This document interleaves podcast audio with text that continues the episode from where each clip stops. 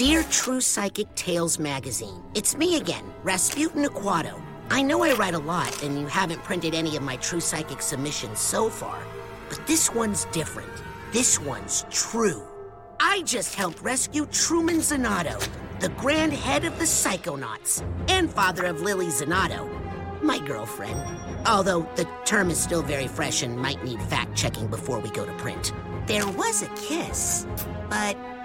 Okay, I'm already getting off track. Let me start at the beginning. I grew up in the circus, the Aquato Family Circus, a ragtag little caravan of acrobats run by my parents. We were taught all our lives to hate and fear psychics, or fortune tellers as we knew them, all because of some old thing where they cursed the Aquatos to die in water. Problem is, I am psychic. I have been all my life. I hid my powers from my family practicing them in secret until one fateful night. After a show, a mysterious stranger handed me a brochure for Whispering Rock Psychic Summer Camp, a training facility for psychic kids operated by the international espionage agency we all know as Bum Bum Bum, the Psychonauts. I ran away from home that night.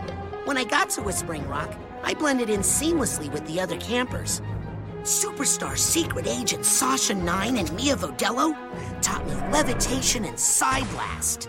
I learned pyro and telekinesis from Ford Cruller himself. He was all over camp, literally all over, due to his ability to teleport. He even took up psychic residence in my head, which I could prove to you if you had a piece of bacon.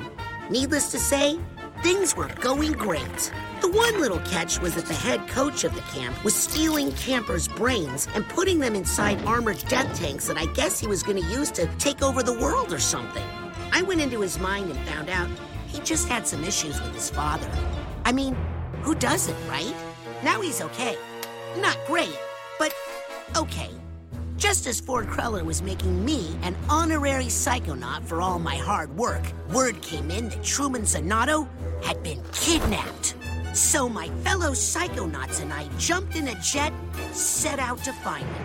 Our search led us to an abandoned underwater outpost of the psychonauts in a dangerous part of the ocean, known as the Rhombus of Ruin. We found Truman there, held captive by Dr. Loboto, unlicensed dentist and amateur brain surgeon. We freed Grandhead Zanotto, but he's got Silurium poisoning and can't tell us what happened. We know Loboto wasn't acting alone, but he won't tell us who hired him to kidnap Truman.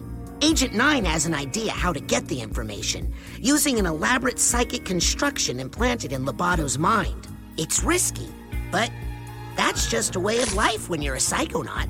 If I don't make it back, I really hope you consider publishing my letter. And also, please consider the sample layout and illustrations I included. Well, I better get my head in the right place. The mission is about to begin. Listen to the Game est un podcast produit par Podcut. Vous pouvez retrouver l'ensemble des podcasts du label sur podcut.studio. Et si vous avez l'âme et le porte-monnaie d'un mécène, un Patreon est aussi là pour les soutenir. Vous pouvez aussi retrouver le podcast sur Twitter, at LTTG Podcast ou sur Facebook. Je rappelle qu'une présentation globale du concept est disponible en épisode 0. Merci de votre écoute et à très vite.